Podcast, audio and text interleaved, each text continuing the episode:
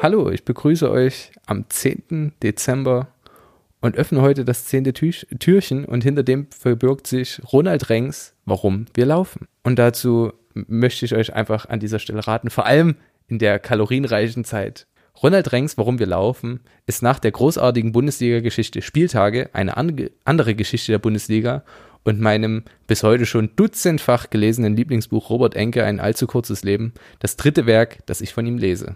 Gekauft habe ich das Buch weniger aufgrund meiner eigenen Laufbegeisterung. Die existiert zwar, da ich als Fußballschiedsrichter nicht um das ein oder andere Lauftraining umhinkomme, aber als enthusiastisch würde ich mich nicht beschreiben. Vielmehr erwartete ich eine Liebeserklärung an das Laufen und ich wurde nicht enttäuscht. Auf knapp 300 Seiten widmet sich Reng seiner Leidenschaft aus vielfältigen Perspektiven, sei es sein eigenes Leben, das seit seiner Jugendzeit durch das Laufen geprägt war, seines unzählige Interviewpartner, die ihm jeder auf seine eigene Art und Weise ihre Laufgeschichte erzählten, oder seien es die wissenschaftlichen Beiträge, die einem jeden Sportler wahrhaft aufschlussreiche Einblicke und Offenbarungen liefern und dabei gleichzeitig nie trocken oder prätentiös wirken. Als Kerngeschichte, um die sich die zahlreichen Begegnungen schließen, dient sein eigener Wiedereinstieg ins Lauftraining – eine Wiederentdeckung seiner einstigen Passion, gipfelnd in einem Wettkampf, über dessen Ergebnis ich schweige. Etwas, das mich bisher in allen Büchern, die ich bislang von Ronald Reng las, wirklich begeisterte, findet sich hier erneut.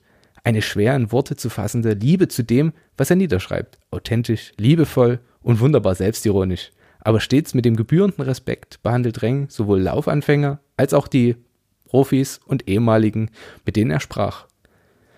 Eine Geschichte davon, vor allem, weil sie mit der wunderbaren Theresa Enke in Verbindung steht, trieb mir Tränen in die Augen.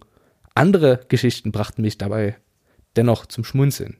Zu guter Letzt sei noch ein unfassbar angenehmer Nebeneffekt des Buches angemerkt.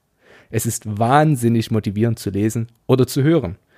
Das Hörbuch gefiel mir wirklich gut. Gleichwohl habe ich bei diesem nur von Kapitel 15 bis 53 äh, gehört und den Rest des Buches gelesen mit welcher Passion man laufen kann, egal ob jung oder alt. Und so lief ich im Training doppelt so engagiert wie üblich. Was das über mich aussagt, möchte ich nicht vertiefen. Aber viel wichtiger ist der gesellschaftliche Nutzen, den das Lesen verursacht. Man will einfach laufen.